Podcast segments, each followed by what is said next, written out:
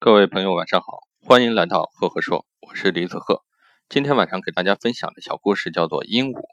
说一个人去买鹦鹉，看到一只鹦鹉前标着“此鹦鹉会说两门语言，售价两百元”。另外一只鹦鹉前标着“此鹦鹉会说四种语言，售价四百元”。该买哪只呢？两只这个毛都非常光艳，而且灵活可爱。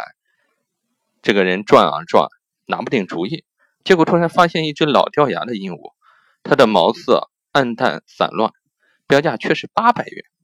这个人赶紧把老板叫过来。这只鹦鹉是不是会说八门语言？店主说不是。这个人奇怪了，那为什么这只鹦鹉又老又丑呢？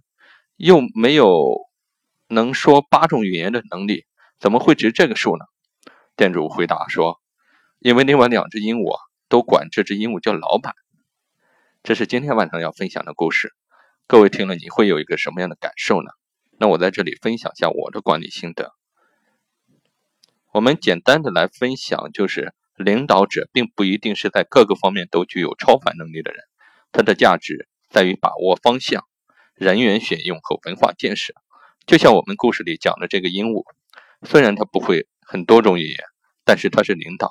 他可以很好的管理他的下属，所以说他这是在发挥自己最大的作用。好，这个故事就分享到这里。如果你喜欢我的分享，欢迎关注我的微信公众号李子鹤，也可以扫描图片上面的二维码关注我的公众号，每周一篇原创分享给你。谢谢。